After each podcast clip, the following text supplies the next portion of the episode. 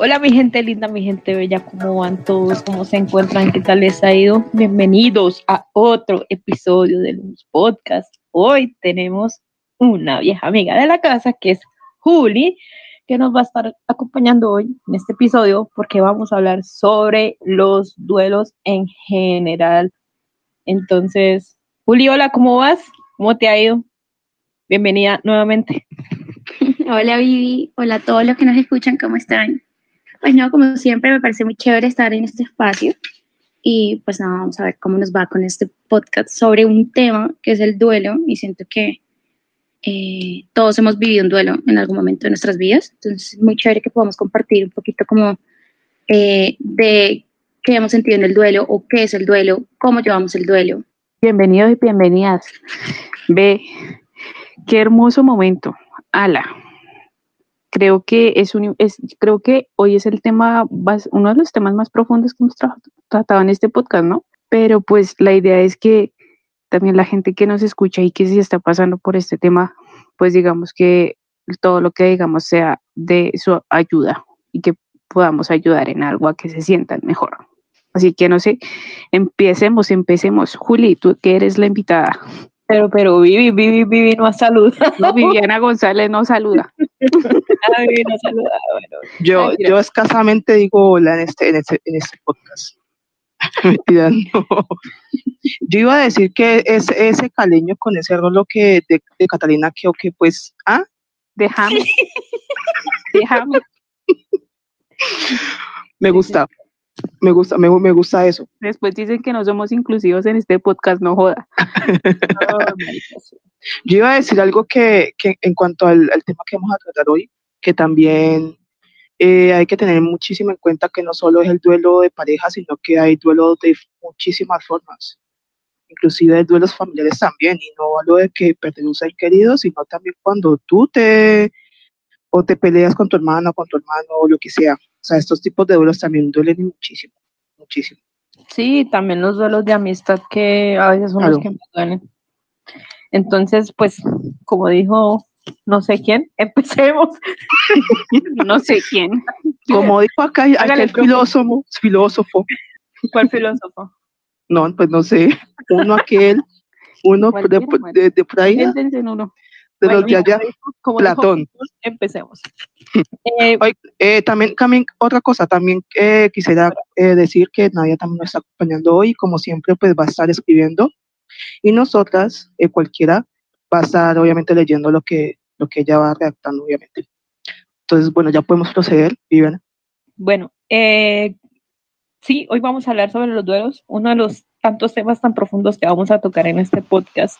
Y yo quiero que empecemos, eh, no sé, como que cada una exponga o me cuente o nos cuente, pues, eh, cuál ha sido ese duelo que, no sé, se han demorado en como en, no sé si deciden procesar o en superar, pero cuál ha sido ese duelo que de verdad les ha marcado mucho o que les está marcando en estos momentos y cómo lo están llevando o cómo lo llevaron en su momento. No sé cuál de las cuatro personas, bueno, cinco conmigo, quiere empezar. Eh, pues no sé, empecemos con Juli. Yo creo que Juli, digamos todos, empecemos, empecemos por alguien, no sé quién, Juliana. No, no, no, no. no, no, no, no, no. Digan una letra, digan una letra, la J.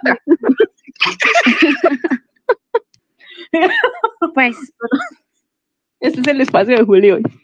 Yo he tenido varios duelos ya en mi vida. Eh, ahorita mismo estoy pasando un duelo que ha sido y está siendo muy doloroso para mí, que es la, pues perdí a, a, mi perrita hace más o menos unos 20 días larguitos, entonces ha sido de verdad que muy doloroso y muy complicado eh, sobrellevar esa pérdida. Y también he tenido pérdidas muy dolorosas, por ejemplo hace, pues fue en el 2016, falleció mi abuelita y también fue un duelo que fue mi primer duelo de una pérdida como tal, que es la muerte, ¿no? que no hay camino de regreso. Eh, y siento que, que siempre vivo los duelos de la misma manera. Yo me permito sentir el dolor y siento que me, dejo sentir tanto que me hundo mucho en la tristeza y hasta veces que siento que no voy a encontrar la salida otra vez para ver el mundo eh, de colores, porque de verdad que me, me, me meto mucho en el, en el dolor, o sea, me, me cuesta mucho salir del dolor. Yo creo que cuando ya yo salgo de esa etapa del llorar todos los días, de que uno se ahoga del dolor que uno está sintiendo, cuando salgo de ahí empiezo ya como ese proceso de aceptación de que esa persona ya no está con nosotros o ese ser ya no está con nosotros. Entonces, pues no sé, siento que es muy amplio, ¿no? Hablar de, de los duelos. Esos serían los duelos como pérdidas, pero también he pasado por duelos amorosos y creo que en este momento también estoy pasando por un duelo familiar del que ustedes estaban hablando. Entonces, son, son, y también estoy pasando por un duelo de una relación amorosa que se terminó también hace eh, más de un mes. Entonces, en este punto de mi vida estoy viviendo tres duelos diferentes y siento que los estoy viviendo de, de, la misma forma. Me estoy permitiendo sentir todo lo que deba sentir para poder superarlos. Vivi, te admiro, te respeto. Vivi. crack. Juli. Juli, perdón. no, no. Juliana, no. Viviana no, ni mierda. No, pero Juliana y Viviana suena muy parecido. Bueno, sí. Igualente, idénticos, empiezan por Jotas. Viviana y Juliana. Oigan, pero estamos de acuerdo que en los duelos también hay como etapas, ¿no? Total. Eh, entonces, Juli, ¿en qué etapa estás en ese momento en cada uno de los duelos que nos dices? Bueno, yo creo que en el duelo de Lunita, que fue mi mascota por 17 años y que fue mi hija y fue el amor más puro que yo creo que he sentido y que me han dado también, porque los perritos aman de una manera incondicional y asimismo siempre están incondicionales. Eh, siento que estoy en, en el proceso de la aceptación. Yo creo que ya pasé eh, un poquito la depresión de, por ejemplo, estar en mi casa, estar en mi cama, en mi cuarto y no sentirla. Todos los años que Luna estuvo en mi vida, ella dormía conmigo. Entonces, para mí ha sido muy difícil, por ejemplo, despertarme en la mitad de la noche y no sentir su presencia en mi cama. Yo siempre he sido muy cuidadosa, digamos, de no moverme mucho y si me voy a bajar de la cama, siempre mirar dónde está Luna. Y me ha pasado que me despierto y la busco y digo, uy, puta, no está. ¿Verdad que no está? O cuando voy a la cocina y como que se me olvida que no tengo que servirle la comida, eh, no ver sus platitos en el lugar que siempre estaban. O sea, siento que en este momento eh, estoy pasando poquito ya de, otra vez que el espacio de mi casa eh, ya no esté su presencia, estoy ahí es como aceptando eso y siento que pues es muy duro, pero ya, por ejemplo, puedo hablar del tema sin llorar. Obviamente sí me, se me quiera un poquito la voz, pero, pero sí, es todo, es todo un proceso. Todo un proceso. Y creo que levantó la, más, Yo, sí. yo siempre he tenido como, no sé si llamarlo filosofía de vida o frase, no sé cómo quieran decirlo, pero yo siempre he dicho que al fin y al cabo es más fácil superar a alguien que se queda de cuerpo presente que a alguien que definitivamente uno sabe que no lo va a poder traer a la vida. O sea, por lo menos Julia hablaba del tema de la abuela. Mi abuela también murió en el, en el mismo año en que, pues, la abuela de Juli. Y a pesar de que yo ya, digamos que había aceptado en ese entonces que mi abuela ya estaba en una edad en la que, parce, o sea, yo era consciente en que en cualquier momento podría morirse porque mi abuela literalmente se murió de, ¿qué? 101 años, 100 años, 101 años, no recuerdo. Tuve mi duelo y de hecho, pues yo no sé si ustedes creen en eso, en, en que en esa vaina del, del, no sé, de las personas que mueren y lo visitan a uno.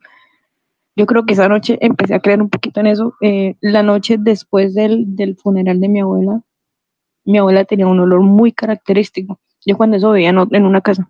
Y cuando yo me iba a acostar, precisamente en ese momento toda mi habitación sentí ese olor. Y fue como, mi abuela o me vino a decir adiós o me va a cuidar de aquí en adelante.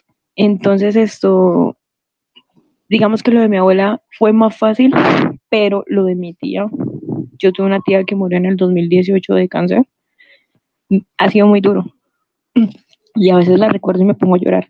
Yo creo que esa situación, no sé, o sea, y nunca la he tocado con un psicólogo porque, pues no sé, no lo he visto necesario, pero no sé si fue por la manera en cómo murió o como yo vi que ella ya estaba literalmente en las últimas, no me ha dejado como dar ese paso de, de recordarle y no llorar, porque a veces cuando la recuerdo me pongo a llorar, me siento mal, o sea, es, es, es horrible, la verdad es una vaina horrible, horrible. Pero yo siempre he tenido como esa filosofía, el que se queda de cuerpo presente, uno en cualquier momento lo puedo volver a ver y pues ya. Pero el que se va, se fue y chao.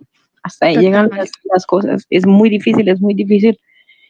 volver a la rutina sin esa persona o bueno, en tu caso sin, sin, sin Luna, que Luna era divina, marica, era una perrita bonita. Esto Mm, es, era muy difícil, era muy, es muy difícil pues. es, es muy difícil. Y ahorita que tú, tú tocas esa, ese tema de, de que el duelo es muy diferente cuando es un ser que se va a un ser que se queda. Yo antes de perder a Luna, yo estaba pasando por un duelo de un rompimiento de una relación y estaba muy mal, estaba muy dolida, estaba todavía como en, en eso que tú, tú estás ahí como marica, no quiero ser intensa, no le voy a escribir y te aguantas las ganas de escribirle a esa persona, eh, pero te la estás pasando como un culo, o sea, le estás pasando muy mal y estás llorando y estás sintiendo que el corazón se te está quebrando en mil pedazos y que los recuerdos que llegan lo único que hacen es lastimarte y lastimarte más.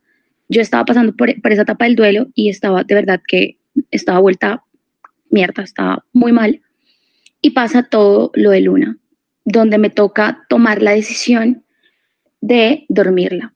Entonces yo estoy pasando por todo ese proceso de la aceptación de que una relación se terminó y me toca empezar un proceso con Luna y eh, dejar, por ejemplo, el egoísmo a un lado y decir, está sufriendo mucho, toca dormirla, la duermo y empiezo el duelo con Luna y, y hay algo que yo creo que me ayudó y es una vaina súper contradictoria, pero me ayudó muchísimo a superar el duelo que estaba haciendo de Eso- pareja. Eso te iba a decir, Juli, el duelo, de- no sé qué tan feo vaya a sonar, pero el duelo de Luna te ayudó como a enterrar el duelo de tu, de tu última relación, o sea, ¿lo sientes así o Lo son siento. impresiones mías? No, lo siento así porque llega un, llega un momento en donde yo me siento y pienso y yo digo, "Mi madre, o sea, estoy perdiendo en este momento de mi vida al ser que más amo y es, y es un ser que no va a volver.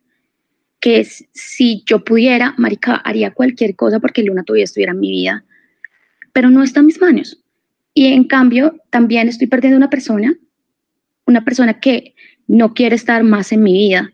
Entonces, ¿por qué botarle tanta energía y tanto sufrimiento a alguien que todavía está con vida, pero que no me quiere en su vida?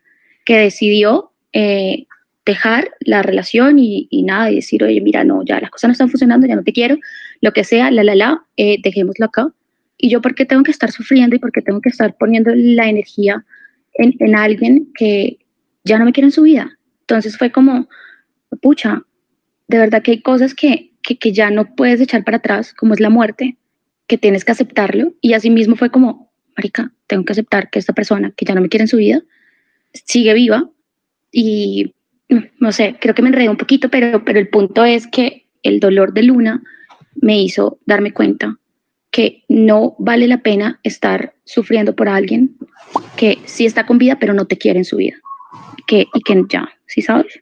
Fuerte. Entonces- sí, no, sí, yo, yo entiendo el punto. Y sobre todo que cuando tú nos contaste que tenías que tomar esa decisión con Luna, o que habías tocado, o que te había tocado tomar esa decisión con Luna, no son cosas fáciles, porque es que eso es lo mismo, pasa exactamente lo mismo cuando una persona pues está en estado terminal, tomar la decisión de tener que dormirla, por no decir es el, el, el nombre del procedimiento, porque todavía sigue siendo tabú hablarlo, es muy difícil, es muy, muy difícil porque es decisión de, de, de, la persona que está haciendo la compañía y no tanto de la persona como tal que siente, aunque a veces sí.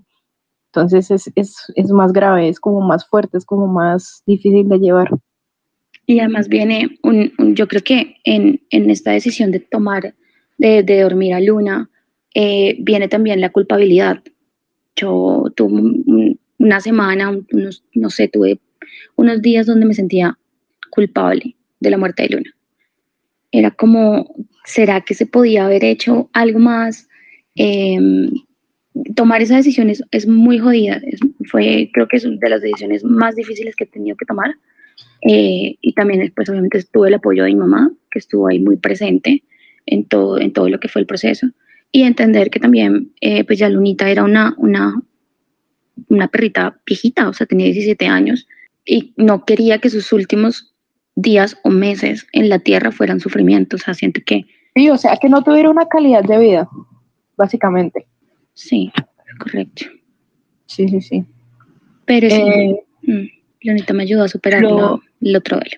Lo otro que te iba, que iba a añadir o que iba a decir es que esto sí es una, o sea, es una decisión bastante difícil y sobre todo cuando no, o sea, cuando tú tomaste esa decisión y cuando pasaron las cosas, no se te vino a la cabeza preguntas tales como qué hubiese pasado si, no sé, hubiese, no sé, estoy hablando en medio de mi ignorancia, eh, hubiese tenido un concepto de, no sé, otro veterinario o algún tratamiento, o sea, sí te llegaron esas preguntas, o sea, acabas de decir que sí, que tuviste esa culpabilidad de como de, ¿por qué lo hice? Pero sí te llegaron esas preguntas así como tan, no sé, como tan difíciles, como que no tienen respuesta. Total, además es que los últimos días de Luna con vida, ella no estaba, que tú digas, eh, que se veía mal, ¿sabes? Que se veía como se va a morir en cualquier momento, eh, se va a acostar a dormir y no va a despertar. Pero sí estaba, em, tenía unos tumores en la cola y uno de esos tumores estaban totalmente eh, reventados. Entonces, antes, claramente antes de, tomar la decisión de, de, dormirla, estuve con Luna en tres veterinarios diferentes. Fueron dos semanas en donde literalmente no trabajé, sino que me concentré en mirar a ver cuál era la solución o la mejor solución para, para darle calidad a Luna eh, pues en su vida. Y eh, los primeros veterinarios eh, fueron de verdad que muy positivos y me, me, decían que sí, que sí se podía, que, que no, lo que él tocaba hacer era hacerle una extracción de todos esos tumores, pero antes de eso íbamos a hacer, le iban a hacer unos exámenes y empezamos a hacerle un montón de exámenes a Luna hasta que en los exámenes salió que Luna tenía cáncer y ese cáncer ya lo tenía en varios órganos de su cuerpo. Entonces, que realmente no había forma de salvarla. A lo que llaman en el, en el mundo médico ya le había hecho metástasis, pues. Tenía metástasis. Mm, cuando yo me entero de eso, yo, pucha, y yo intentando que ellos me dieran y que me dijeran como, no, Luna puede tener un año más de vida, ocho meses más de vida.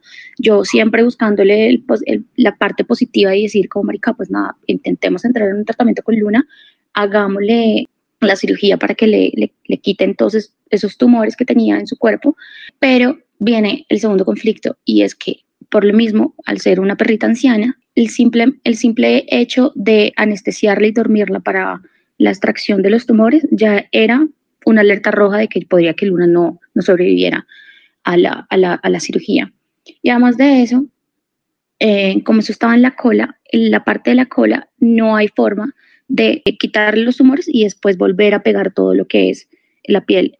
No, no tenía piel pues para cerrarle la, la extracción de los, de los tumores. Entonces, si, si, yo me, si yo decía, bueno, vamos a luchar por Lunita, eh, Lunita iba a tener unos meses de muchísimo dolor y sin saber realmente si iba a tener una recuperación o si podíamos ayudarla a que tuviera una calidad o un, final de vida un poquito más eh, pues bonito, ¿no? Entonces, ya cuando empiezas tú a ver todos estos resultados, estos resultados, y el médico, el veterinario, pues es el que te dice a ti, tenemos la otra opción, que es eh, la de la eutanasia, dormirla, em, pues toma la decisión y, y, pues nos cuentas y yo ahí fui y fui a otro veterinario, mostré todos los, todos los exámenes que, les había, que le habían hecho a Luna, le hicieron una valoración, le tomaron otros exámenes y el resultado siempre era el mismo. Aconsejaban dormirla. Qué fuerte, qué fuerte, qué fuerte esa situación. Eh, Cata. Mm, estuvo muy buena tu entrevista, profe.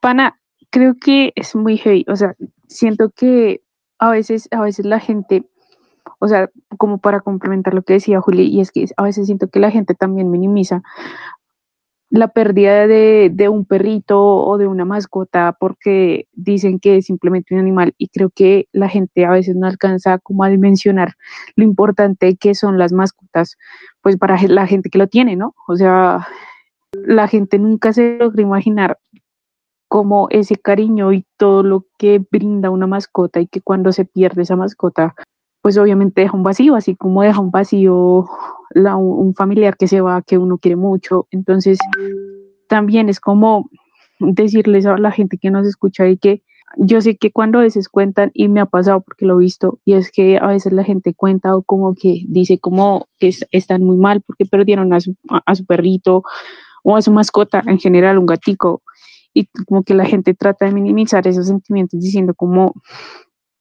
como, ah, bueno, listo, que, que baila, pero pues al final era una mascota. Entonces, ojalá que la gente sea un poco más empática con este tipo de temas, porque pues aún en estas épocas en donde por lo menos nuestra generación ha decidido no tener hijos, pero ha decidido tener mascotas y que también nos dimos cuenta que cuidar a una mascota también requiere una responsabilidad. Seamos también bastante empáticos en el tema de, de una persona que pierde una mascota porque también duele.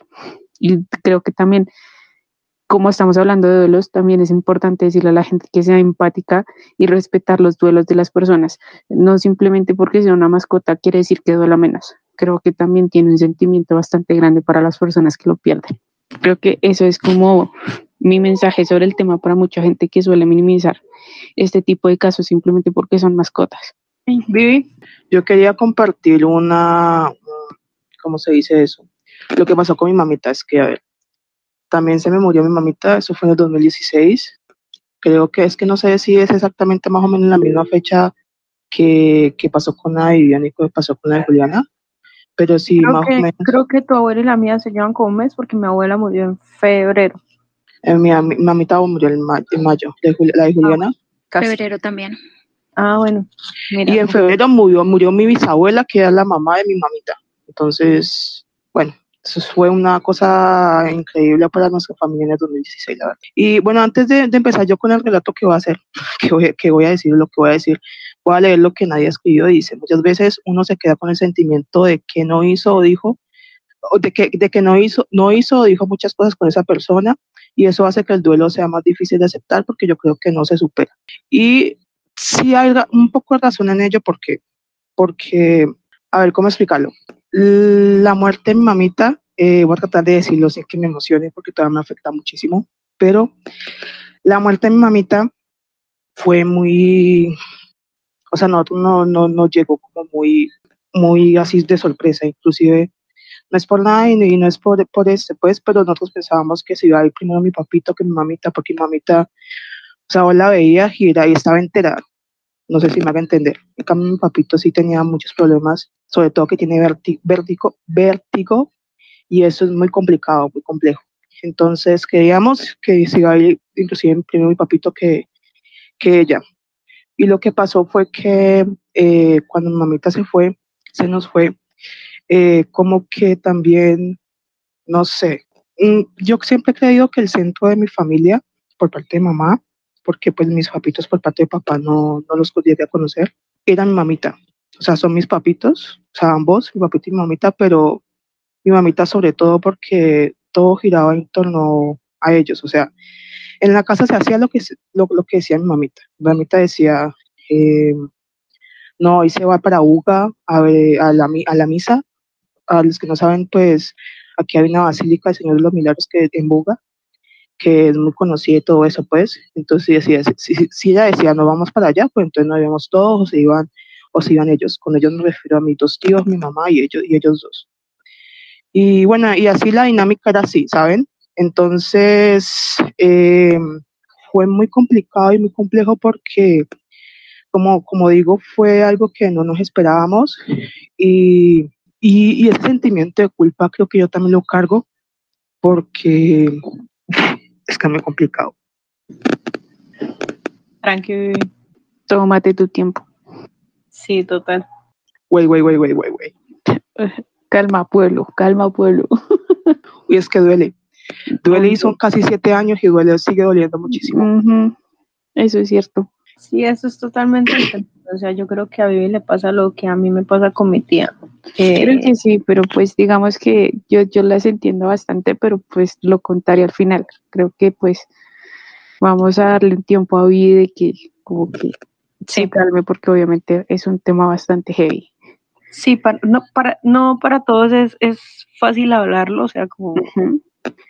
hablarlo sin tener que llorar, o sea, por lo menos yo lo Sí. puedo hablar, pero, pero cuando estoy sola, sí, sí me, me, me lloraba así, y por lo menos que día se me hizo muy curioso que mi mamá me haya preguntado como, ¿usted sí piensa a su tía? ¿Usted sí ha soñado con su tía? Yo como, sí, y me dice, ¿cómo la ve? Yo, pues, feliz, o sea, Sí, como que eh, eso a uno le da tranquilidad el saber que, que al menos en un sueño la persona está feliz y se ve sana. yo- Es que yo creo que yo creo que a mí lo que más me, no sé si decir trauma, lo que más me traumó de la muerte de mi tía fue verla en el estado en el que la metieron por última vez a, a la clínica, en cómo la bajaron la ambulancia. O sea, no sé eso cómo vaya a sonar, pero a mí me causó como tanta rabia, como tanta tristeza ver cómo la bajan de una ambulancia y ver que toda la gente la miraba con una cara de, de lástima, muerta, de lástima.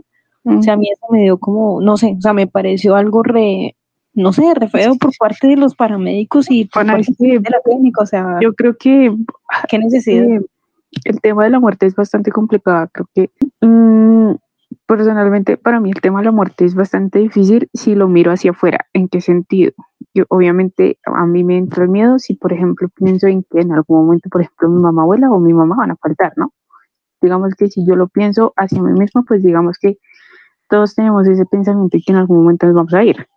Pero pues siempre que hablamos con mi mamá del tema, decimos que lo que más duro pega es el tema de los apegos. Obviamente es, es uno sufriendo con la ausencia de la persona que se fue, por ejemplo en el caso de Juli, desde la mascota que se fue, ¿no? Uno que está como acostumbrado a esa presencia y ver que ya no lo va a escuchar, que no lo va a sentir, es con lo que uno se queda luchando.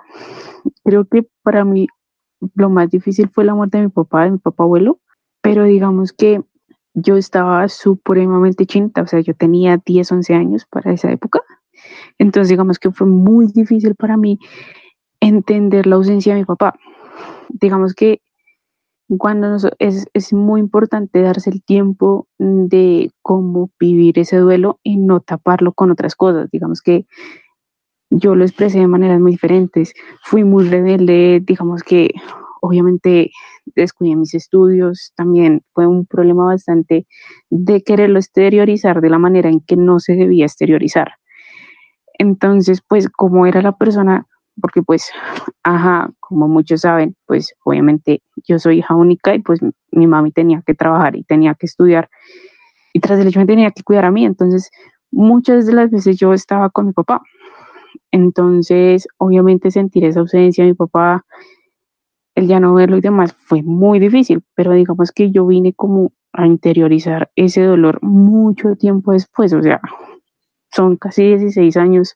Y aún así, digamos que dejé llorar con el tema de mi papá después de 10, 11 años, después de que como que ya uno entiende y aún así como que a veces como que lo recordamos con mi mamá en épocas como diciembre, porque él cumplía en diciembre años y aún así como que da esa tristeza, pero pues obvia, antes era más difícil, porque pues era como sentir ese dolor y a mí me daba muchísima rabia cuando era más pequeña porque pues veía a todos mis compañeros con sus abuelos y digamos que el mío no estaba, pero pues aparte digamos que fui recompensada porque pues tengo a mi mamá abuela y tengo a mi abuela por parte de papá y como que aún las tengo y digo como que chimbo de que puedo estar con ellas, pero a la vez digo como que cagada que mi papá no me pudo ver graduar ni del colegio ni de la universidad, ¿sí?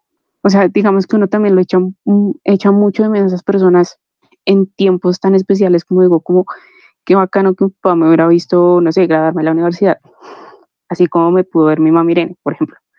Entonces, es, es, es un tema bastante difícil y que digamos que yo creo que, digamos que ahorita los duelos se puede manejar muchísimo porque pues digamos que ya uno tiene como, como esa mente un poco más abierta de decir, ok, si me estoy sintiendo muy ahogado, me siento mal, digamos que puedo pedir la ayuda de un profesional que me guíe a cómo a sobrellevar ese duelo. Es algo, por ejemplo, que hizo una compañera del trabajo cuando se le murió la mamá el año pasado, que todas insistimos muchísimo de que hubiera un psicólogo porque pues uno a veces, uno por sí mismo no puede llevar, digamos que no puede llevar esa carga como de esa tristeza y ese peso de esa ausencia solo, sino que tiene que también hay, a veces es necesario como de la ayuda de un profesional que lo guía a uno como a llevarlo de la mejor manera sin tener como ese peso y como ese ahogo de estar como sumido en esa tristeza de que pues ya no va a ver a la persona con la que estuvo mucho tiempo.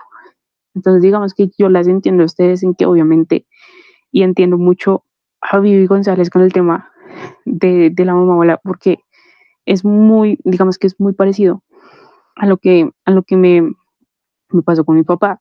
Y pues lastimosamente mi papá también tenía un, una salud bastante difícil, o sea, era una persona que ya había pasado con tres trombosis, era hipertenso, o sea, tenía muchas enfermedades y obviamente él no se cuidaba porque pues también es muy difícil a veces que ellos se cuiden. Entonces, decíamos que igual si él hubiera seguido, ¿a qué costo, no? También, como qué salud tendría o cómo hubiera estado más adelante. Entonces también uno como que piensa más cosas y uno se pregunta si, si hubiese sido bueno que duraran o no duraran tanto, ¿no? Entonces, sí las entiendo muchísimo, pero cuando a veces uno dice que el tiempo lo cura, creo que sí.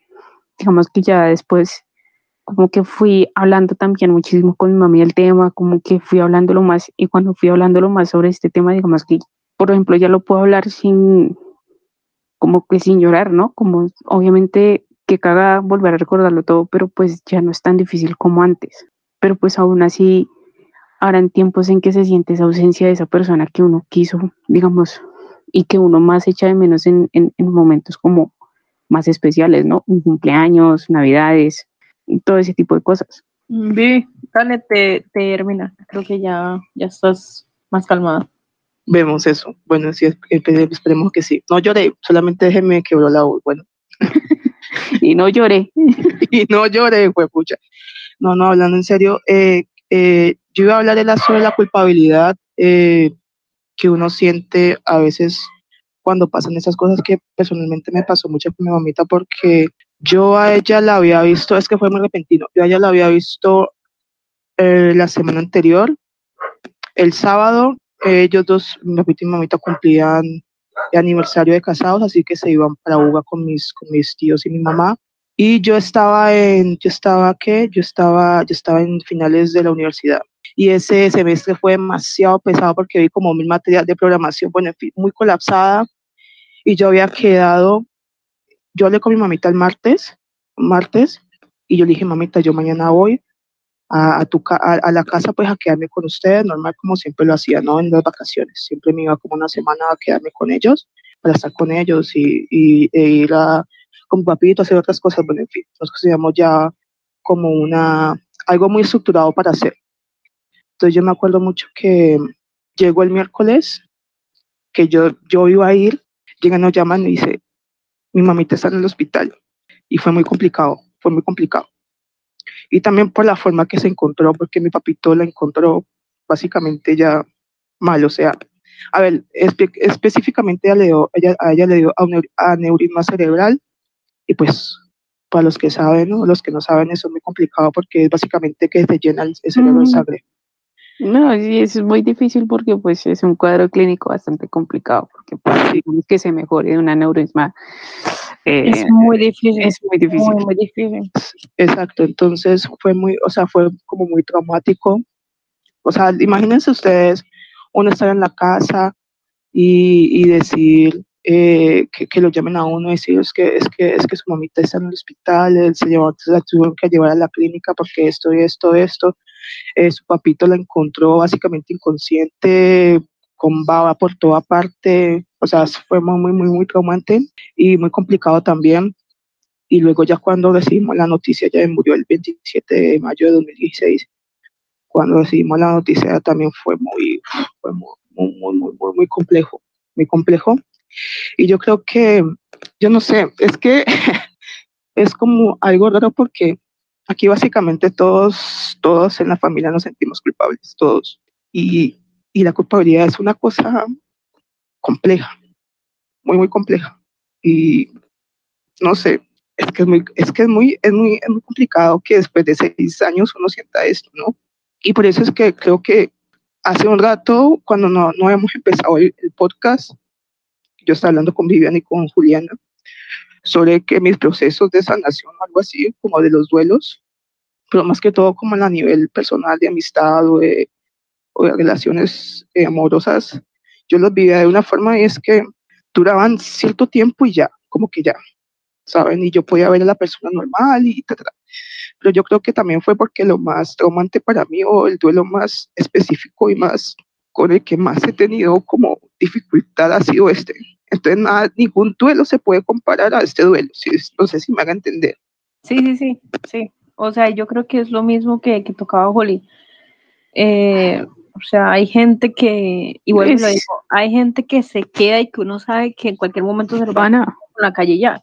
Es que igual los duelos son diferentes, Mónica, porque es que cada uno lo vive de una manera O sea, es, es, es, como lo que hablábamos una vez con mi mamá, y es que es cuando uno cuando fallece un familiar, fallece, fallece alguien muy, muy, muy cercano, y va alguien y le dice como entiendo tu dolor, lo siento mucho. O sea, nadie puede entender el dolor que está sintiendo la otra persona. Total, total, total. Nadie vive la, de la manera, o sea, de la misma manera. O sea, todos los duelos, puede que para mí tomó mucho tiempo, puede que para Vivi González la culpa dure mucho tiempo o dure poco, o, sí, o sea, digamos que los dolores son muy diferentes para cada quien. Por ejemplo, mi, mi dolor, por así decirlo, es más que todo por las cosas buenas que se, o sea, que yo viví. A mí cosa que me dolió con, con mi abuela es que mi abuela no me haya podido haber visto graduarme de abogada. sí, total, me pasó lo mismo. Yo estoy segura que a mi abuela le hubiese gustado mucho verme al menos con el cartón de, de abogada. Me faltaba pues digamos que no bastante, pero sí casi un año porque yo en el 2016 estaba haciendo el tema de la judicatura, estaba haciendo las prácticas y, y fue un golpe duro. Me acuerdo mucho que precisamente nosotros nos reuníamos todos los domingos, a veces no todos los de la familia, y ese día la casualidad nos reunimos todos, marica, todos, todos, solamente faltó uno de mis primos, pero él estaba trabajando acá en Barranca Bermeja, que queda por mucho dos horas de Bucaramanga, y, y no alcanzó. Y esa misma noche mi abuela murió cuando ya todos nos fuimos. Mi abuela murió. Pero con mi tía me pasa algo distinto porque, o sea, lo que les contaba ahorita en el tema del, de pues como el morbo, porque yo lo llamo morbo, de bajarla en, plena calle donde todo el mundo la veía, es más que todo que yo siempre quise que mi tía me hubiese visto haberme grabado de, de especialista y tampoco se pudo, se quedó literalmente en la puerta del horno, como diríamos por ahí porque me faltaba nada, nada para graduarme. Y siento que con mi tía me quedé por, no sé, por decirle muchas cosas y porque, pues, literalmente yo salí del club desde el mismo año y yo ese mismo año también tuve una rebeldía muy fuerte a raíz de eso. Que fue que me pasaron las cosas, pues, que eventualmente les conté y si no se acuerdan, luego les cuento. si no se acuerdan, este no es el momento.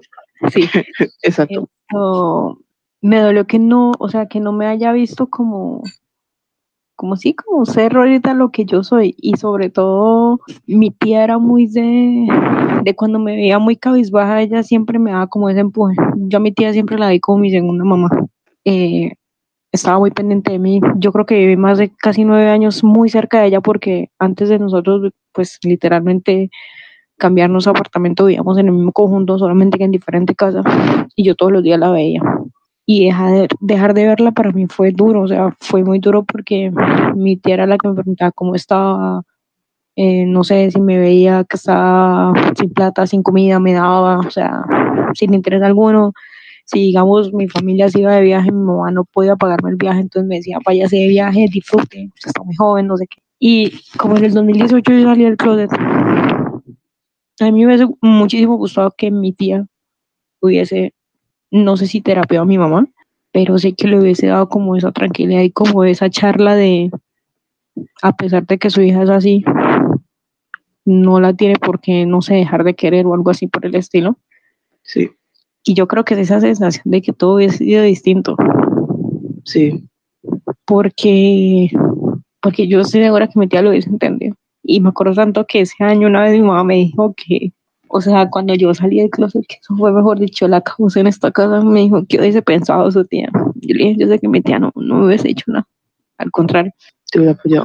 Mm, me hubiese hecho como usted lo que es. Y ya está. Independientemente de que le guste si o no, las mujeres o los hombres.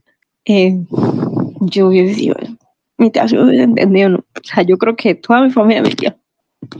Y ese tema me duele, marica, me duele mucho. O sea, yo creo que ustedes todas son conscientes de, la situación en mi casa y sobre todo en este último tiempo. Eh, pero si hubiese estado mi tía ahí, hubiese sido un apoyo muy, muy grande para mí. A ver, otra porque me, me quebré, me quebré muy feo. A ver, yo creo que las dos villanas hoy estamos llorando. Qué fuerte. Qué fuerte. Nunca pasa y hoy sí pasó y las dos. Sí, total. Hicimos eh, gente. ¿Qué quieres contar? Juli se está llorando, lo siento muchísimo. no, estoy acá escuchando, escuchando sus historias, sus perspectivas y sus, cómo han vivido sus duelos. Y pues sí, es, es muy duro. Siento que también uno de los duelos más duros que yo tuve, que viví, fue el, duelo de, mi abuelita. Eh, y las cosas que han contado me han hecho también como recordar eh, cómo fue todo, todo ese proceso con, con, mi abuelita. Fue extremadamente doloroso. Yo creo que yo lloré por mi abuelita unos seis meses seguidos y cuando me acuerdo y cuando empiezo como, como a recordarla, también lloro pero es más allá de llorar de tristeza, es como de anhelo, como que una anhela poder tenerla y poder contarle y conversar y decirle, mira todo lo que he hecho, o no sé, es más como, no, no de tristeza, sino como ese anhelo, ese, es, extrañar tanto a esa persona y que eh, obviamente ya no hay forma de volverla a escuchar, eh, de verla. Eh, hay, hay una cosa que a mí me sorprende mucho y es que pasan los años y cuando yo quiero recordar la voz de mi abuelita, marica, me tengo que concentrar demasiado porque siento que uno va, uno, uno va perdiendo como, como esos recuerdos ya vividos de cómo era su voz, eh, cómo olía.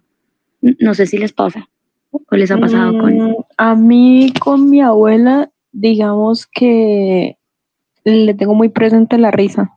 O sea, la risa...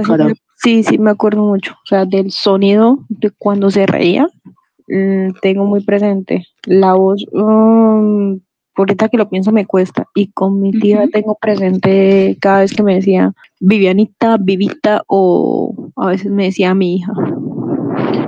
Yo, yo por mi parte lo recuerdo mucho la cara. Y no sé, no sé si es porque también básicamente todos nos parecemos. Ah, bueno, y los ojos, los ojos, o sea, los ojos tanto de mi abuela como de mi tía eran, parece, era un color azul yo digo ahorita nosotros, nosotros siempre le decíamos a mi abuela, pues nosotros los sobrinos, todos somos oji oscuros. El resto mis tías son ojiverdes. en mi casa también, literal. Nosotros siempre le decíamos a mi abuela o a mi tía como, ay, me regala los ojos, me regala sus ojos. Cata, ahorita que, que, que viví hable, vas tú.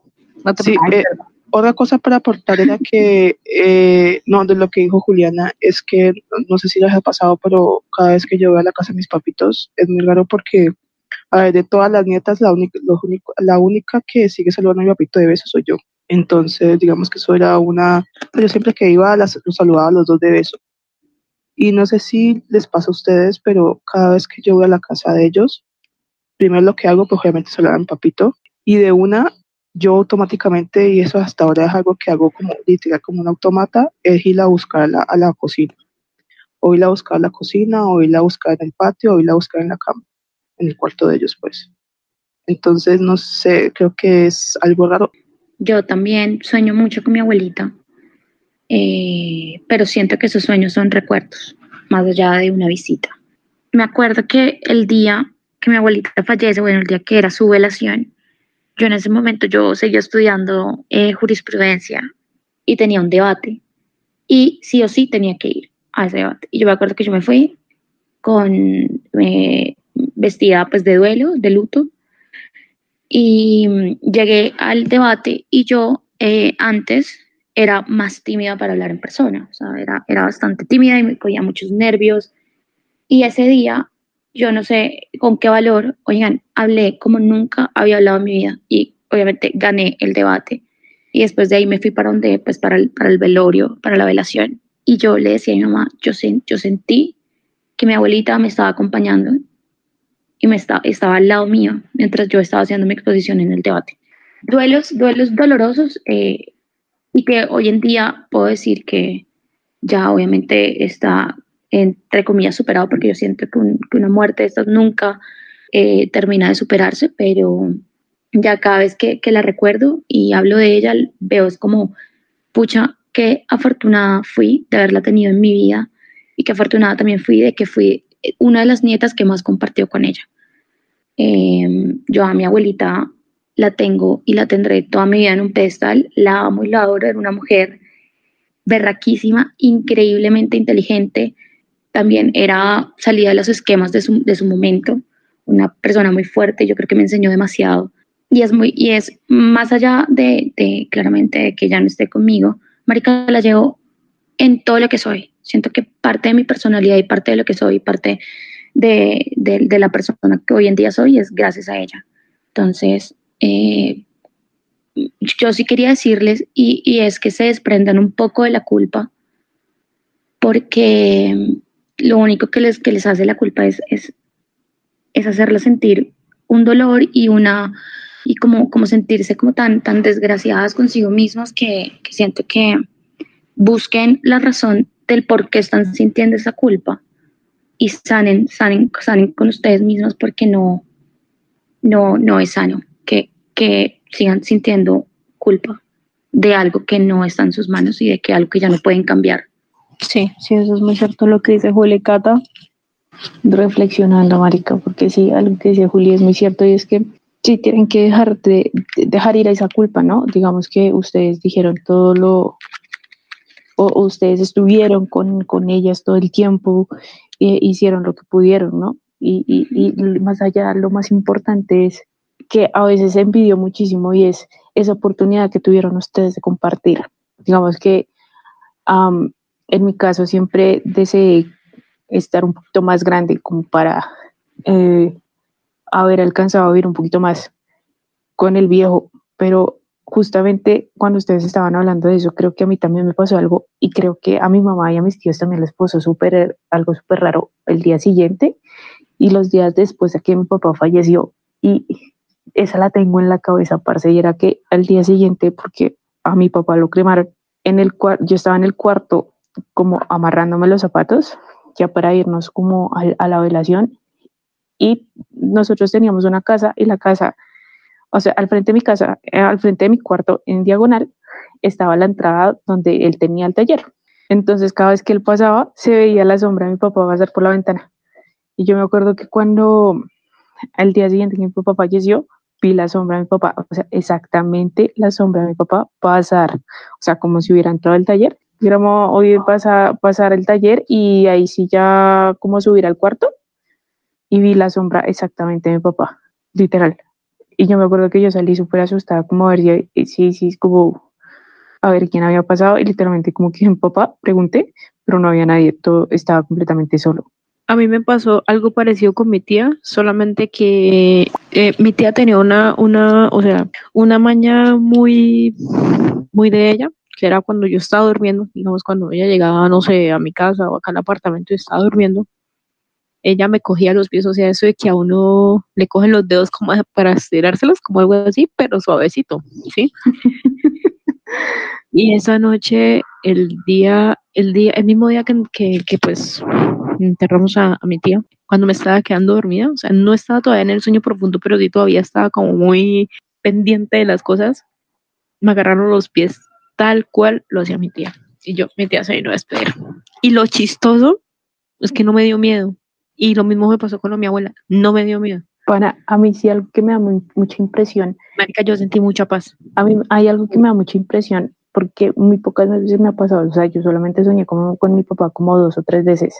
Digamos que siento que a pesar de todo, él me dijo todo, o sea, todo lo que yo necesitaba, o sea, él se, increíblemente de la única persona que, que yo, o sea, aquí como reflexionando de todo, de la única persona que se despidió de mi papá fue de mí, porque el día antes de que él falleciera, la noche antes de que él falleciera, los dos nos encontramos en la cocina y él bajó por algo a la cocina y me encontré con él. Y me acuerdo que me dijo, ay, no me acuerdo bien qué fue lo que me dijo, pero me dijo, me dijo como buenas noches y juiciosa, pero así, casual, y yo le como, sí, papi y ya pues fue, fui, fui la única persona de la que como tal él se despidió, entonces creo que como dos o tres veces por mucho me he soñado con él, digamos que así cosas raras, lo que le digo en la ventana, una vez al lado de nuestra casa tenía un poste y él por lo general le gustaba le gustaba recostarse en ese poste y mirar hacia la calle y él siempre me esperaba ahí. Entonces una vez me acuerdo que venía bajando del bus porque venía llegando al colegio y se los juro, parece que yo vi a mi papá ahí recostado en ese poste. Y yo bajé rapidísimo como el bus para voltear a mirar otra vez al poste y no había nada en el poste, casi me cago. Pero a mí me da mucha, o sea, me da mucha impresión, porque por ejemplo tengo una compañera, pues es mi compañera que, se, que falleció la mamá hace un año y medio.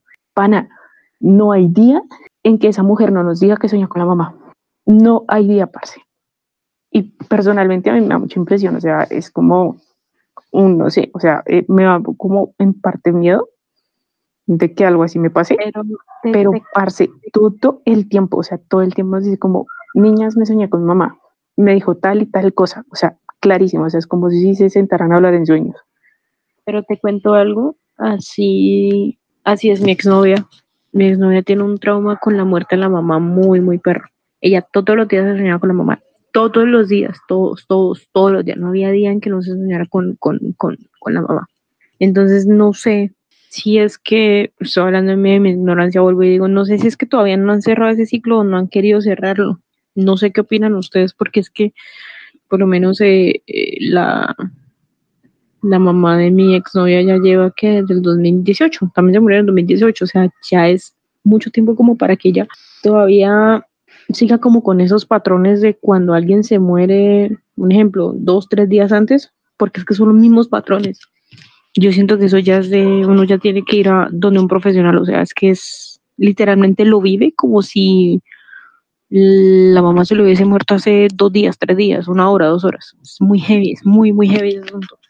Yo siento que, eh, me acuerdo que una de las cosas que me dijo mi mamá en- tras la muerte de mi abuelita era hay que soltarla, hay que irla soltando poco a poco porque para que ellos también sientan la tranquilidad de poder irse. Yo realmente no, no, no sé qué pasa después de la muerte, creo que nadie lo sabe, es las creencias, pero para mí es que uno tiene que, que dejar ir, a los muertos. Obviamente extrañarlos, quererlos, Sí. amarlos, pensarlos, pero siempre desde un, desde un ámbito muy positivo, muy de estoy bien, eh, pero, pero siento que cuando uno se aferra a esa persona con el dolor de te quiero mi vida, te extraño, vuelve, aparécete, eh, dame una señal o lo que sea, siento que uno lo que está haciendo es reteniendo esa energía de esa persona y siento que Sí, en parte uno no está ayudando a que esa persona descanse o esté tranquila en el más allá.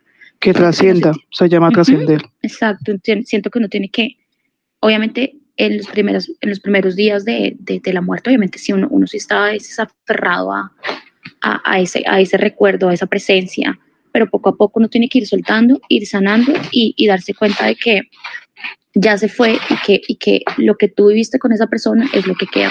O sea, los recuerdos son los que quedan y el amor, obviamente, es lo que queda. Entonces, siempre mirarlo desde esa posición como de, de estamos bien, estamos bien, estamos bien, eh, vamos a estar bien y descansa y despedirse y que, y que, y que ese ser pueda, pueda irse tranquilo. Entonces yo creo que quizás tu, tu, tu ex no está dejando ir al- a, la mamá de, de esa forma, sino que la está reteniendo. Las- Sí, yo también estoy de acuerdo con Juliana. Sí, yo también estoy muy de acuerdo porque Sí, sí, sí, le hemos dicho, marica, digamos que le hemos dicho, pero es increíble que a pesar de todo, o sea, y literal, marica, o sea, es una persona que ha ido a terapia y demás, pero es algo loquísimo, es como, no sé, no sé, es- no sé si más allá de dejarlo ir es literalmente una conexión, pana, es algo inexplicable. Yo creo que, por ejemplo, siempre lo he dicho, y si a mí me falta mi mamá, eh, ahorita o, o en unos años, a mí la vida se me cae. Mi mamá es un pilar para mí fundamental. Creo que y a todas. Total, y creo que también. imaginarme una vida sin ella, fue pucha, se me destrozó. Y obviamente debe ser muy duro un- uno tener No, que es, el es, complicado, o sea, yo... estando uno tan joven. yo en el tiempo, o sea, eh, fue un tiempo difícil para mi compañera, no solamente por, por lo que falleció la mamá, sino por otras cosas que, que, que pasó también con el hijo y, y, y justamente cuando yo la acompañé a la misa y demás, mi mami me acompañó y yo decía, puta, estar en esa posición, no sé si me la aguante. O sea, yo decía, sí, y sobre todo por lo o sea, menos y, yo decía como, que gonorrea, porque sé que la vieja debe estar sintiendo que no tiene ganas de nada, pero en parte ella también debe estar debatiendo que tiene un hijo y tiene que seguir por su hijo. Entonces yo decía, qué heavy, o sea, qué Sí. situación tan complicada. No, y sobre todo, digamos, poniendo el ejemplo de que Katy y yo somos hijas únicas, o sea, a mí si me muere mi mamá y yo quedo sola, Total, o sea, digamos que porque yo estoy digo, segura, vale, o sea, yo estoy segurísima de mi futuro, ¿sí? Mm, de, de lo que va a pasar. Pero ese, e- e- ese tiempo en, en, en entender ese antes y ese después y acoplarme a ese antes y ese después, creo que O sea, yo algo que sí estoy segura y, lo, lo he pensado muchísimas veces es que en ese momento, o sea, en el momento en que eso llegue a pasar, sí o sí necesito buscar ayuda psicológica. O sea, es de la única manera en que yo siento que podría medio soportar la situación. Total, y, y yo lo digo también por el, por el hecho de que pues yo no cuento con mi familia. O sea, yo sé que yo no cuento con mi Por familia. Entonces, porque por lo menos las veces que yo me quedo acá sola en mi casa, que mi mamá se ha ido de viaje, ¿ustedes creen que mis primos o mis tías me han hecho una llamada como para no saber si yo estoy viva? Y eso que somos de la misma sangre. Entonces yo estoy segura que Sí, marica, yo- estoy Es igual. complicado eso, ¿sabes? mi O sea, mamá- a- a- eso mismo lo hemos hablado con mi mami también del tema, porque pues digamos que sí se puede tener familia, pero uno al final, o sea, como, como hemos hablado con mi mamá siempre, y es que nosotros solo no somos, somos nosotras tres, para arriba y para abajo, ¿no? Entonces, yo sí digo que pues todo el mundo dice como no, ahí vamos a estar y pues todo, uno siempre en las buenas y en las malas siempre le dicen a uno, ah, una de las buenas siempre le dicen a uno, ahí vamos a estar. Pero igual yo creo que personalmente en ese momento lo que menos quiero tener es gente al lado. O sea, yo Sí, porque si estoy viviendo en, esta, ci- en este país, buscaría por todos los lados irme. O sea, para mí la mejor solución es irme. Mm, Es que es complejo. O sea, por lo menos yo siento más a mi familia, o sea, que son mi familia ustedes que mi propia familia. O sea, es, es, es, es complejo. Yo me pongo a pensar en eso muchas veces y me da unos escalofríos y me da como una incertidumbre, como, como no sé. ¿Qué voy a hacer? Yo siempre, Sí, cuando sí, me sí, pongo a pensar en eso, me voy a, siempre me pregunto, ¿qué voy a hacer? O sea, Sí, sí, sí. me entra la crisis existencial de no saber qué hacer. Ujú. Y mi mamá siempre me ha dicho, yo a usted le estoy poniendo a hacer cosas de la casa para que usted sepa qué es lo que tiene que hacer, porque usted sabe que yo ya casi cumplo Cuando mi 70, que mamá, no cuando qué". mi mamá me sale, cuando mi mamá me sale con el tema, es que yo no lo voy a durar para toda la vida. Yo la volteo a mirar como, no me joda. o sea, no me diga eso que me pongo a llorar. Yo creo que ya hemos hablado mucho de los duelos en temas de muerte, pero yo creo que, que, que hablemos un poquito del tema de los duelos cuando perdemos amistades o nos dejamos de hablar con gente muy cercana. Porque, Yo tengo uno. Yo creo, tírate, antes de que Juliana, antes de que Juliana lo diga, y es que antes de que Juliana, o sea, como, porque sé que va a ser un paralelo bastante diferente, y es que yo con ese tema soy muy fría, y, y, y, y, y en esos temas es como, bueno, si le puedo echar un poco de mente o puedo, o sea, como, se me olvidó, estoy pensando en la palabra en inglés, pero se me olvidó cómo decirlo en español. Pero siento que cuando Bastante sí, real o pero mm, siento que yo no le tiro tanta mente o sea pasó la cosa pasó las cosas o sea no no me da como me da por ejemplo con el tema de duelos de perder por ejemplo un familiar Siento Sí, total. no, no no o sea siento que en ese caso soy muy despegada Sí, me pasa igual. Juli, cuéntanos tu anécdota. Eh, yo tuve un amigo que fue como mejor amigo, creo que por ahí en Instagram pueden ver que tengo como 10 fotos con él, de 50 que tengo, que llegó un punto en donde ya no lo reconocía, o sea, yo como eh, ya no era esa persona que, que yo pensaba que era, pues. Y eh, tomé la decisión de alejarme. Pero el, el, punto es que no sentí eh, el dolor de perderlo. Eh, creo que ha sido como la única amistad que, que he dejado, que he tomado yo la decisión pues de alejarme y dejarlo. Eh, obviamente sí me dio un poquito duro las primeras semanas y era que verlo y los, en los planes, o sea, ya no estaban mis planes, ya eh, decirle como, bebé, ven, acompáñame a hacer tal vuelta, el man siempre estaba ahí. Pero siento que cuando hay personas que ya en vez de estarte sumando en tu vida y te empiezan a restar, uno tiene que ser muy valiente y tomar la decisión, decisión pues de decir no más, ya no va más. A mí eso me pasó con mi mejor amigo. O sea, mi mejor amigo cambió mucho y pues también tuvimos un problema por culpa de mi exnovio. Pero yo sentía que de cierta manera no lo estaba reconociendo. Y a mí no me dio duro.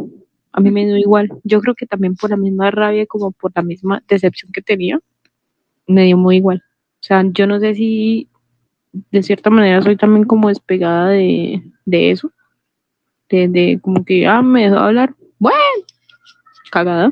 pero no sé, o sea, no, no, la, yo creo que la única relación de amistad que me dio duro, pero fue porque fue más allá de una relación de amistad, fue con mi primera novia, con Tatiana, porque básicamente yo con Tatiana empecé siendo una mejor amiga, la super mejor amiga, y luego fue que nos cuadramos. Yo creo que esa ha sido la que más duro me ha dado por todo lo que pasó con ella. O sea, parce, yo creo que, para ser sincera, ni siquiera lo que pasó aquí con la que ya sabemos me dio duro. Creo que yo sé que les va a dar heavy, pero creo que me dio más duro perder a Ceci de la manera en que la perdimos. Total.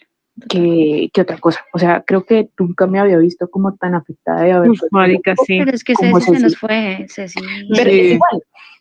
Porque pues uno cuando discute con una persona y como que termina la amistad con una persona, pues es la, literalmente irse de otra manera. Sí. Pero sabes que está ahí, que está vivo. Pero pues igual si pierdes comunicación con esa persona, es prácticamente a veces la gente hace como si no existieran.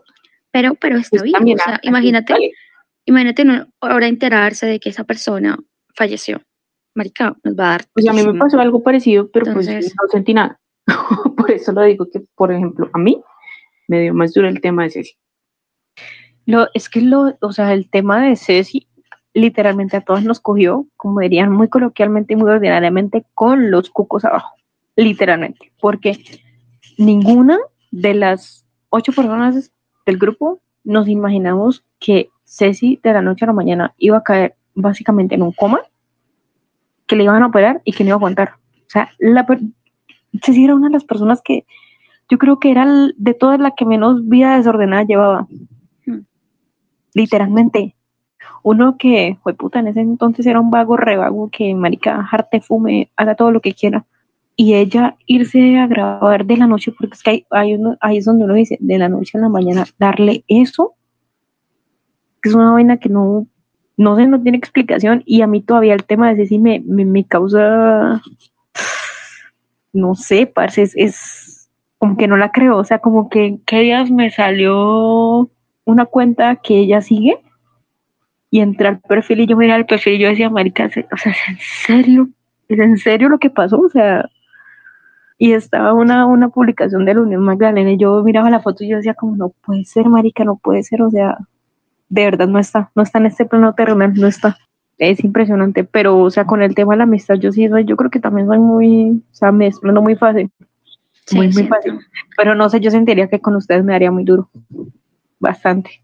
Porque es que son muchos años y son muchos recuerdos que literalmente ahorita los recuerdos están quedando en una plataforma y, son cosas que uno dice, o sea, por lo menos lo que pasó, lo que le contamos por fuera de, audio a Juli, era una vaina que la verdad yo nunca, nunca me veía venir. Entonces como que ahora uno se cuestiona, pues puta, y podemos estar súper bien mañana. Creo que yo se los expresaba a ellos después de ese meet que tuvimos, justamente cuando, de lo que les contábamos a Juli, y yo les decía a ellas que pues expresando literalmente cómo me sentía en ese momento. Y creo que por eso es que ya como que me da igual, ¿no? Porque pues digamos que ya lo hablé, ya lo dije. Pero pues en ese momento sí estaba bastante como choqueada con el tema, porque pues son cosas que uno nunca, o sea, es que creo que también es como un mal de, del ser humano, ¿no? Que uno lo da todo como por, por sentado, por seguro, que las cosas nunca van a cambiar, y de la noche a la mañana, ¡pum! Todo, exactamente, exactamente, o sea, uno da como por, ah, la amistad está muy fuerte, pero muchas veces cosas tan mínimas se cagan una amistad. Y amistad de muchos años. Creo que uno tiene que ser consciente de que todos somos instantes en la vida de otras personas, ¿no? Nada está asegurado. Correcto, sí. Hoy estamos, mañana no, y así es la vida y toca seguir eh, creando nuevos lazos, mm, rompiendo otros lazos y, y pues nada, la, la vida se trata de esto, ¿no? De perder y de, y de alcanzar. Como que hoy estamos acá, como que mañana puede que no lo volvamos a hablar. Y además yo, yo soy fiel, creyente de eso de que si no me aporta nada en mi vida o si yo veo que, o sea, no vas a hacer nada en mi vida o no, ¿saben lo que, lo que quiero decir? Sencillamente, ya chao. Yo creo que eso Yo creo que eso es lo, como una de las cosas más importantes, yo creo, a nivel personal, de ver como en una persona. O sea, cuando yo ya digo, ¿qué me está aportando esta persona? ¿Me lo está aportando de verdad o qué es lo que está haciendo? Y cuando llego a la conclusión de que... eso de mí, me avisa. y cuando ya no, ya, ya no estamos aportando nada, que solamente me está aportando es, no sé, conflictos, eh, no sé, cosas raras ahí, no sé. Uno ya, ahí es donde uno dice, ay, no, chao. Lo siento. lo que, lo que no te suma, pues que no te reste. Exactamente, exactamente. Yo creo que esa también es una forma como muy este también de como decir, ay, no, marica, chao. Oigan, ¿qué les parece si pasamos a, muy brevemente, porque creo que ya está quedando muy largo, eh, hablar de los duelos de pareja? Podemos, podemos extendernos, Juli, porque creo que esto baja en dos tandas. Perdón, no, no, no escucho a Juli, ¿qué dijo? Esto lo vamos a hacer en dos tandas. ah, ok. Hablar de los duelos de pareja. Ah, no, next. Eh, es que no, gracias. Yo tuve una tusa, oigan. Yo soy mala para hablar de esos temas. Que me duró.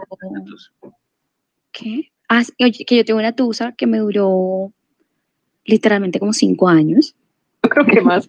Que, o sea, y yo, no, yo no pensé que Juli iba a hablar de este tema, por Dios que eso. Pero, pero, pero estoy hablando de, de, la primera, de la primera novia que yo tuve. Ah, ah coño. No. Es que yo, yo soy una persona, yo soy una persona muy pasional, yo me enamoro, yo me entrego, yo me, maricado, de verdad que me enamoro de una manera muy profunda. Y por lo mismo, cada vez que tengo una tusa, pues la siento muy dolorosa. Yo soy una persona que se entrega mucho y por lo mismo yo misma, cuando estoy pasando por una tusa amorosa, yo soy, yo soy tan consciente, yo digo, Juli, o sea, tú eres una persona enamoradiza, estoy segura que tú en unos meses vas a estar ya soñando y vas a tener otro crush y, y simplemente como que me lo digo tanto, me lo digo tanto. Dime. Juli, recapacita. Sí, yo me miro al espejo. Yo estoy, no, literal, yo, yo tomada, digamos, cuando estoy entonces y tomo, yo me miro al espejo y me digo a mí misma. Mí misma. No te, a mí mismo no te convenía, no te convenía. Ahorita, la, última tusa que tuve, yo, marica, me digo, eh, o sea, no era para ti. No tienen planes de vida eh, parecidos. Eh, todo pasa por algo, cree, confía en ti y sigue adelante. Marica, de verdad que yo me miro al espejo y me hago, una autoterapia y me digo, Marica, Juli, adelante, adelante que tú puedes con todo. Y sobre todo eso, me, recalco como, Marica, no te quedes en un sentimiento que no te aporta nada y además algo que no tenía futuro, porque es que realmente uno ya cuando sale de ahí, y me acuerdo que eh, la persona con la que te conoces me decía como, en, en, un tiempo me lo vas a agradecer, y a mí me da una rabia, y yo, ay, no me digas eso, o sea, porque me tienes que decir eso, yo no te, no te quiero agradecer nada, pero hoy en día puedo decirle, marica, sí, te agradezco, pues, gracias. Yo, yo, yo, le agradezco a la vida que me hubiesen terminado, literalmente. O sea, a mí, la tusa, a mí la tusa no me dio tanto por dolor, por, por, por no tenerla, o sea, por, por el hecho de, de, de, ser algo, sino de la rabia, marica, de la rabia de que me hayan visto la, cara estúpida, huevón. yo siento que, por ejemplo, yo he tenido, eh, tuve varias relaciones, en mi vida he tenido cuatro relaciones serias. Em, esta última que tuve, siento que fue, fue tan bonita y no hubo tanta, o sea, no hubo toxicidad en ningún punto, que hasta así mismo llevé yo la tusa y así mismo hicimos, pues terminamos. Entonces fue una vaina que yo como, wow, marica, qué madurez, de verdad porque en otro caso y en otra relación, por ejemplo, si la comparo con, con, con la relación que ustedes mismos ya conocen, era tan tóxica que asimismo fue el duelo y asimismo fue eh, lo intermitente de la tusa, porque es que volvíamos, eh, terminábamos, pasaban dos años y volvíamos y no sé qué, entonces obviamente es, es una vaina que, que se, se, prolonga en el tiempo y, y, al final de cuentas de ahí no, no puede salir nada bonito y nada sano. Cambio con esta última tusa que tuve fue como que todo terminó tan bien y todo fue tan bien que asimismo como que mi cerebro y yo misma o también la edad y la madurez que da la vida me hicieron llevar la tusa de una manera diferente, muy, muy, de verdad que fue muy sano y además sumémosle lo de Lunita. Pero, pero sí, oigan, yo tuve una tusa de cinco años. ¿Qué? Con eh, uy, es que yo oh, todavía me acuerdo, me das como, no sé, me das, como rabonería por todo lo que tuviste que pasar innecesariamente, la verdad. Es que dije así. No, no, no te tocaba, Juli. estaba, ya estaba muy tragada. Y hoy verme, esta Juliana que está hoy en día aquí con ustedes en el podcast y recordar esas cosas, yo creo que hoy en día yo tengo unos límites y tengo es tan claro que quiero una persona y que quiero y que busco una relación que yo creo que eh, no volvería a pasar por algo como lo que pasé. Y yo me digo, "Jue- pucha, o sea, de verdad que tú eres muy resiliente, Juli, o sea, qué, qué, qué, qué vaina. Hmm.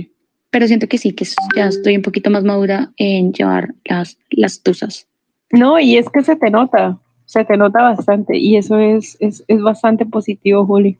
O sea, yo te lo decía cuando, cuando, cuando estuve en Bogotá, que, o sea, tú te diste cuenta que yo te dije que estaba recambiada, y es por eso, o sea, creciste mucho como persona, y sobre todo también en el sentido de, de, de saber llevar las cosas cuando... Juliana DJ evolucionó. Sí. Oigan, además, una de las cosas que me hace ver que ya he superado a una persona, por ejemplo, ayer tomé, no, es el, ayer tomé, pero el viernes tomé más. Y eh, como súper tomada, y cuando llegué a mi casa le mandé un mensaje a una vieja que me parece súper churra por Instagram. O sea, tanto es la conciencia mía borracha que no, o sea, no le escribí a mi ex, sino que le escribí a otra vieja. Y es como, sí soy. como, wow, o sea, borracha no la busco, lo que quieres, y, y sobria, pues tampoco, claramente. Entonces es como un, un, un checklist que hago y yo digo, bueno, fin, hay aquí hay otra prueba. Entonces, sí, me ha ido muy bien con esta, con esta tusa que pues obviamente, claramente eh, sigo en, el proceso de, de duelo porque pues fue hace relativamente un mes, claramente a veces sí la pienso, pero ya no la pienso con dolor y mucho menos la pienso con ganas de volver. Estoy como en la aceptación, diría yo. Pero ustedes son de este tipo de, de personas que, digamos, que pasan por, o creen pasar que ya pasaron por todo el duelo, por toda la tusa, y luego siguen mandando pendejadas e indirectas, o ya, Yo corto desde el primer momento. sí, marica, yo igual. Pues, A mí me yo- dio risa la, la, la, la, la canción de Shakira, pero ya A está. ver, la hora. ya me da igual. ¿Qué? ¿Qué dijiste? Perdón, no escuché. Que, que a mí me dio risa fue cuando salió la canción de Shakira, fue como maldita sea, porque no salió hace, no sé, año y medio, dos años. Ah, ya, por eso. Ya entendí, Pero- ya entendí. Yo seguirle tirando en directo a mi ex, no, no vale la pena, ese no vale la pena. Sí, no, no vale la pena. Siento No, que no vale la pena. Y yo creo que también que eso tiene que ver también con el proceso de uno que se toma para, ¿para qué? Para hacer el duelo y todo eso, ¿no? Mm. Yo creo que hay que saber sanar bien las cosas. O sea, yo ya sané lo que Y que aceptar, yo creo que uno tiene que aceptar. Sí, aceptar exacto. que, por ejemplo, a mí me tocó aceptar que esa persona que, con la que yo estaba planificando una relación bonita y seria y a futuro, no me quiere más en su vida. Entonces, ¿qué se hace, marica? A aceptar. Toca es aceptar y darse cuenta que esa persona no era para ti y que ya llegará una persona que sí, se, sí te quiera en su vida y que tú quieras en su vida. Siento que todo tiene que ser recíproco. Así que siento que eso también me ha ayudado mucho a salir adelante, de, de- de, recalcarme, Juli, o sea, ¿por qué estás así por una persona que no te quiere en su vida? Punto, hay que seguir adelante.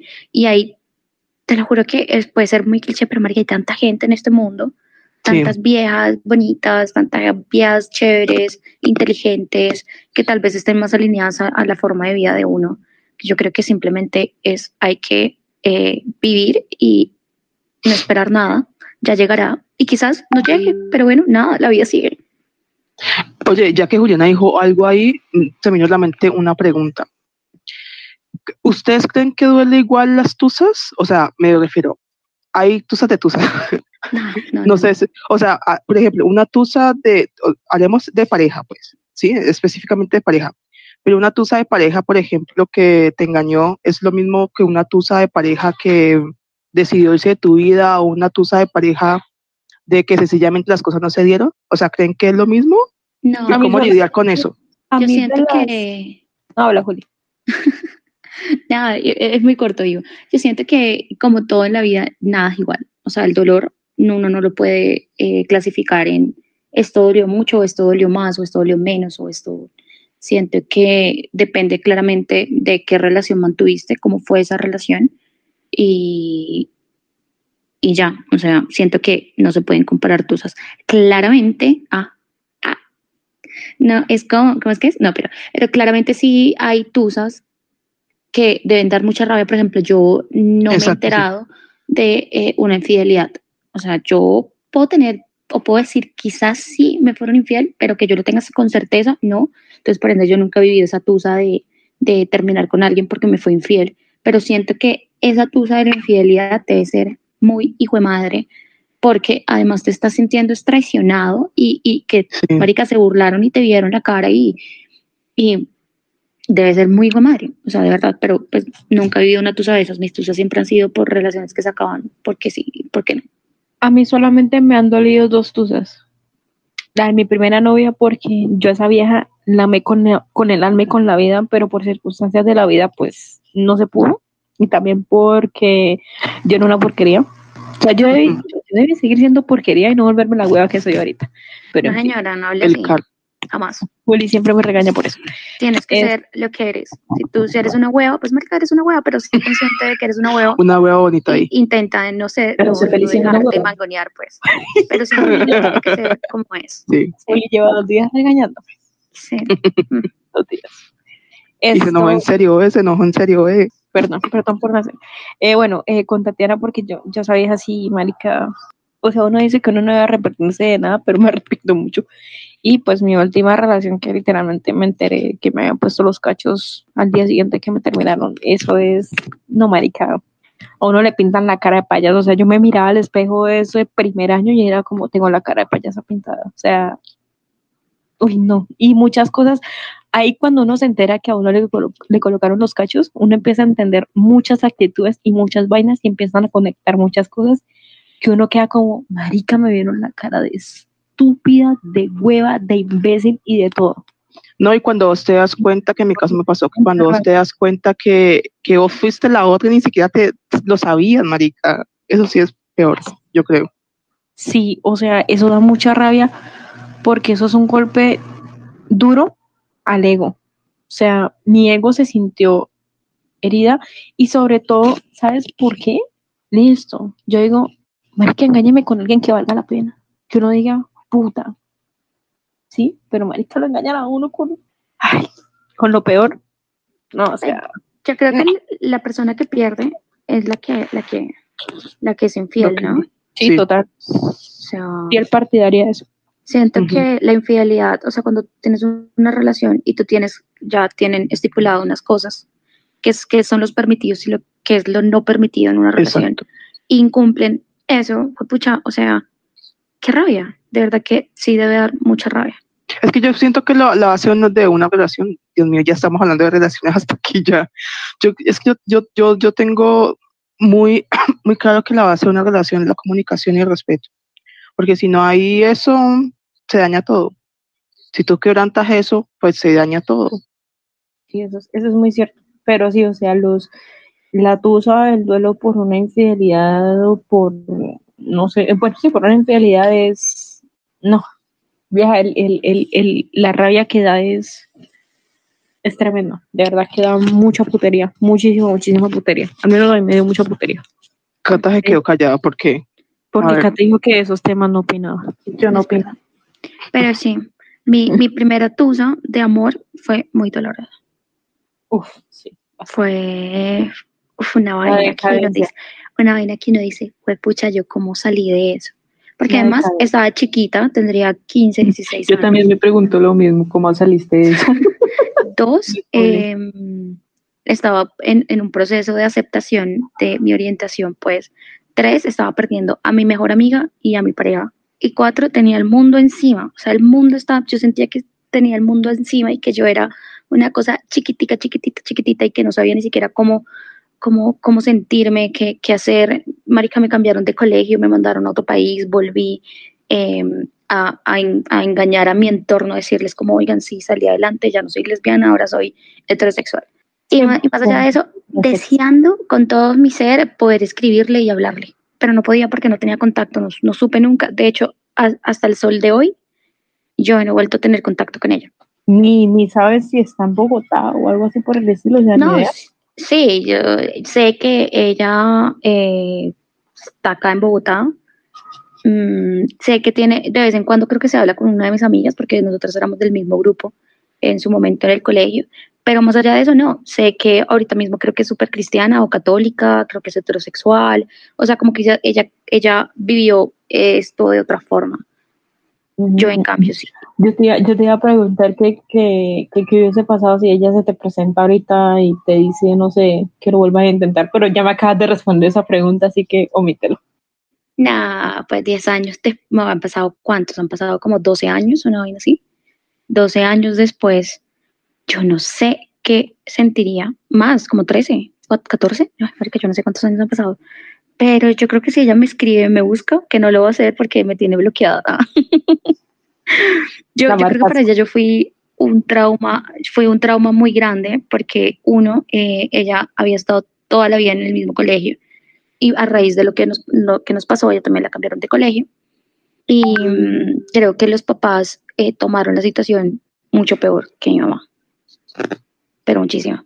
No, claro. Eh, realmente no podría decir qué onda de su vida, ni qué siente, ni qué nada, pero siento que yo eh, le represento a ella un momento de su vida muy oscuro que quizás si me ve y me habla o me tiene en redes o lo que sea, siento que podría como molestarlo, molestar su paz que ha creado, su, su entorno que ha creado.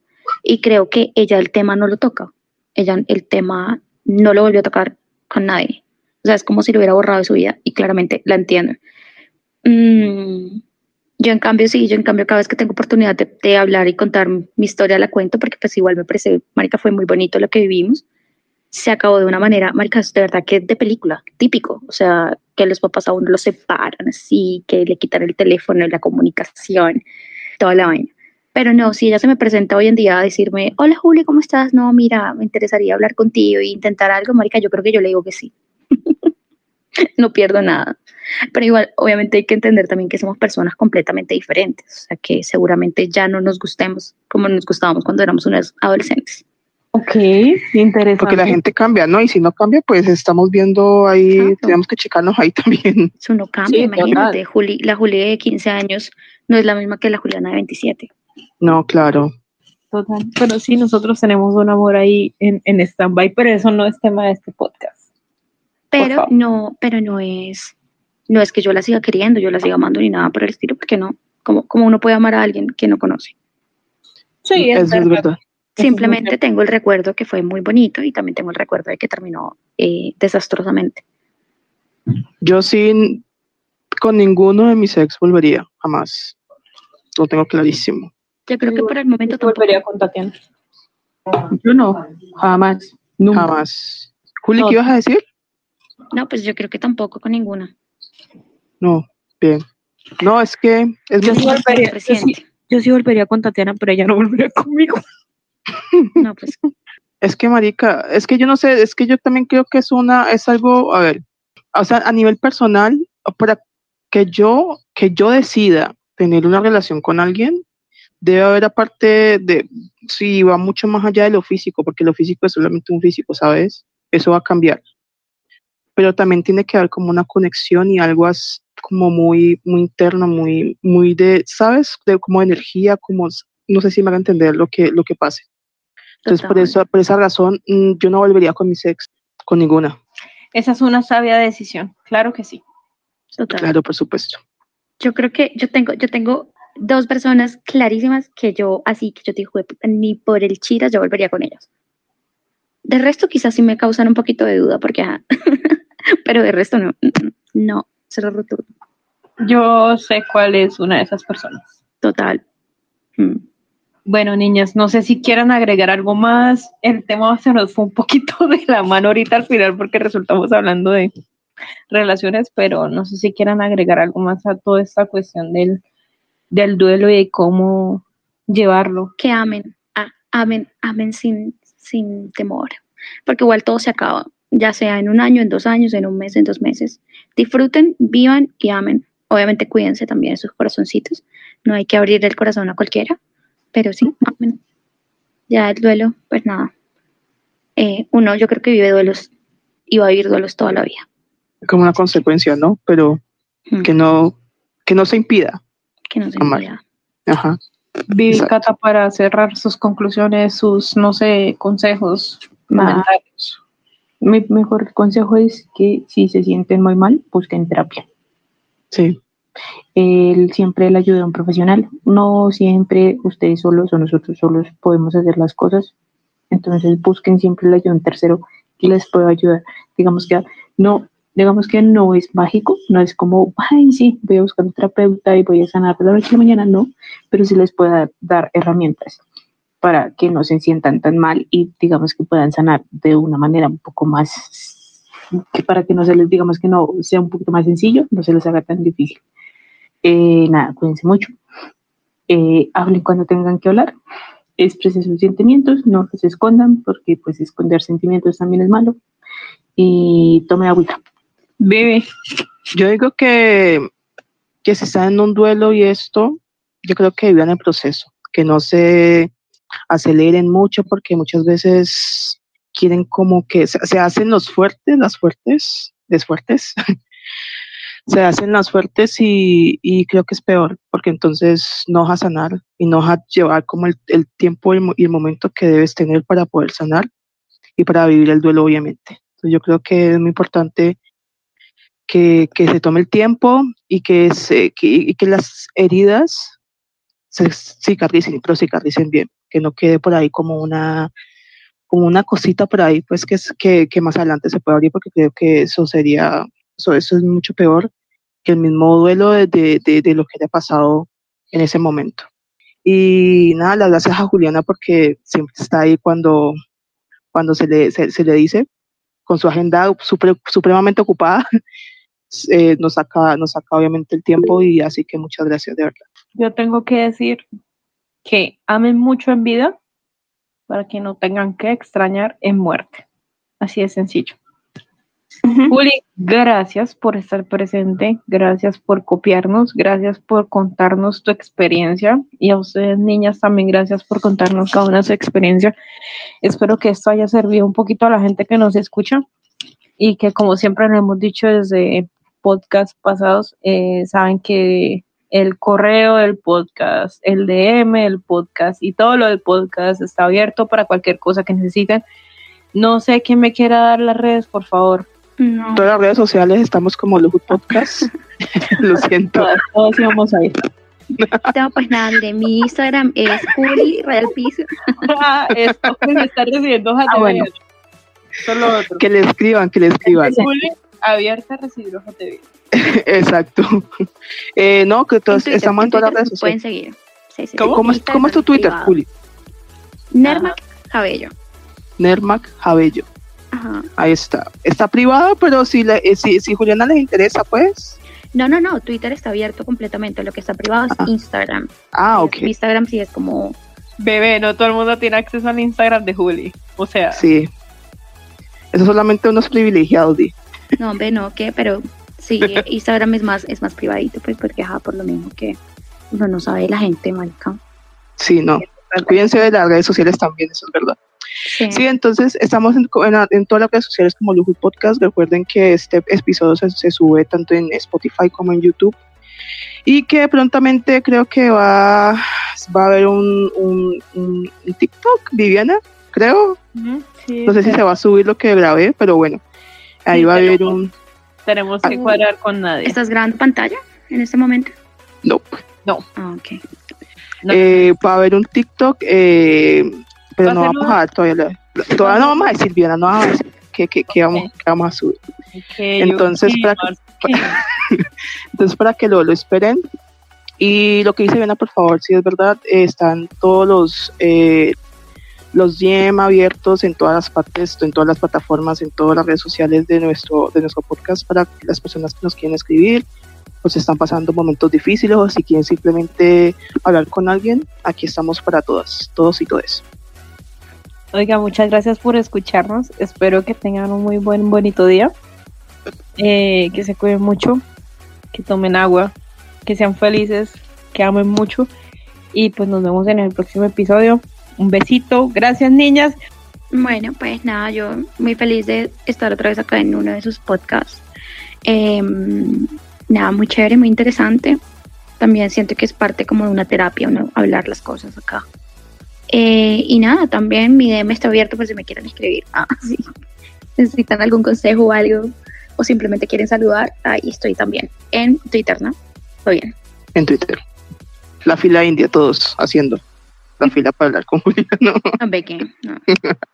Cuídense mucho, gente. Un abrazo y chao, chao. Nos vemos.